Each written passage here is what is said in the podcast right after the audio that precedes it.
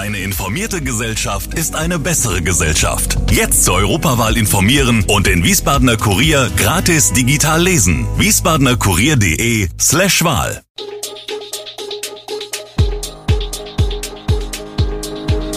Gude, unser morgendliches News Update. Das Wichtigste aus Wiesbaden für Sie im Überblick. Guten Morgen aus Wiesbaden an diesem 29. Februar. ÖPNV-Streik in Wiesbaden, IT-Angriff auf Bad Schwalbach verübt und der Februar war auch in Hessen viel zu warm. Das und mehr hören Sie heute im Podcast.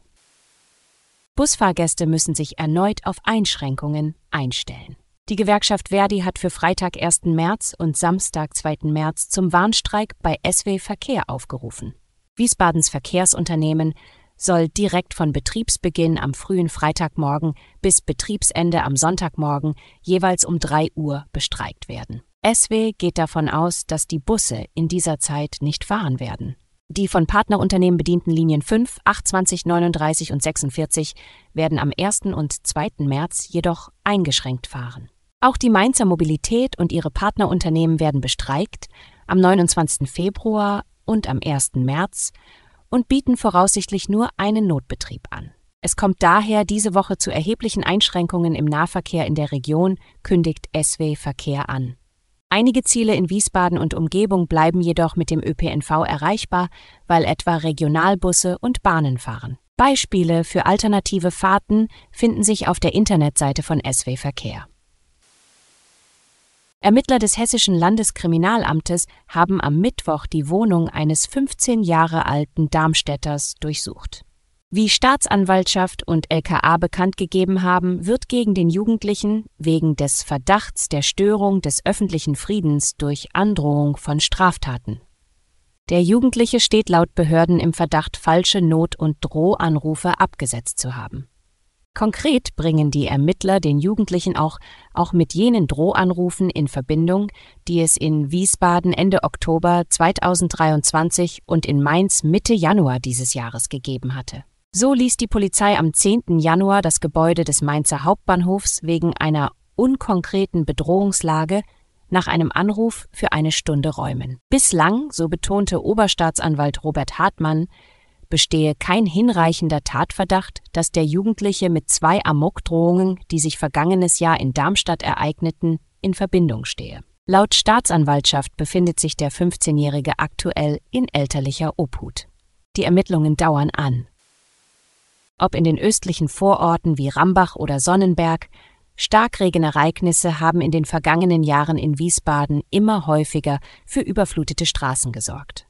Um sich vor solchen Ereignissen in der Zukunft besser zu schützen, hat der Magistrat der Stadt Wiesbaden jetzt einen Leitfaden zum klimaresilienten Umgang mit Niederschlagswasser vorgestellt. Auf die Auswirkungen des Klimawandels in Form von Starkregenereignissen, aber auch Dürrephasen will sich die Stadt so besser vorbereiten. Die Lösung Wiesbaden soll eine Schwammstadt werden. In einer Schwammstadt verbindet sich der Schutz vor Starkregen mit dem bewussten Umgang mit der Ressource Wasser. Das bedeutet, dass Regen auf geeigneten Flächen zurückgehalten werden soll, auf das die Natur dann in Dürreperioden zurückgreifen kann.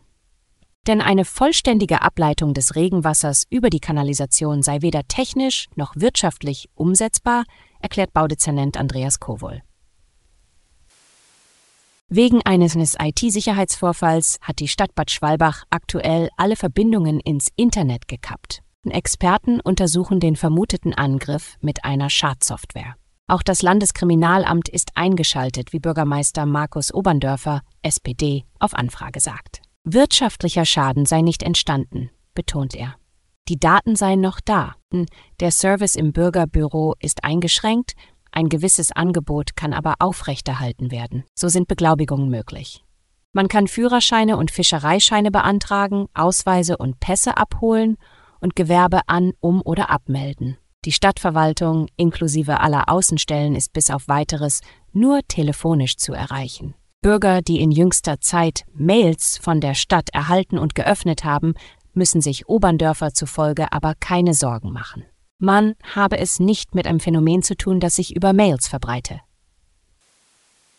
Es war die vergangenen Wochen zu spüren, Dieser Februar war meteorologisch kein Wintermonat, sondern reinster Frühling.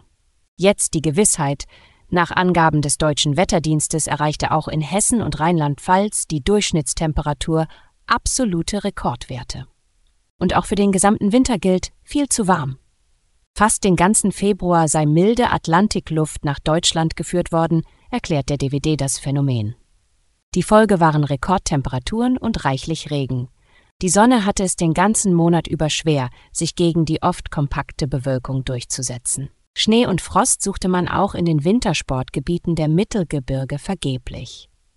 Nach einer ersten Auswertung seiner rund 2000 Messstationen meldet der Deutsche Wetterdienst ein bundesweites Temperaturmittel von 6,6 Grad Celsius.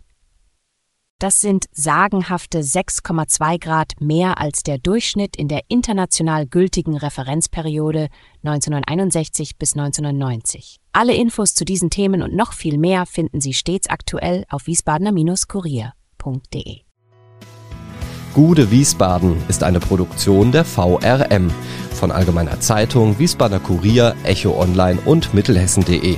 Redaktion und Produktion die NewsmanagerInnen der VRM. Ihr erreicht uns per Mail an audio.vrm.de.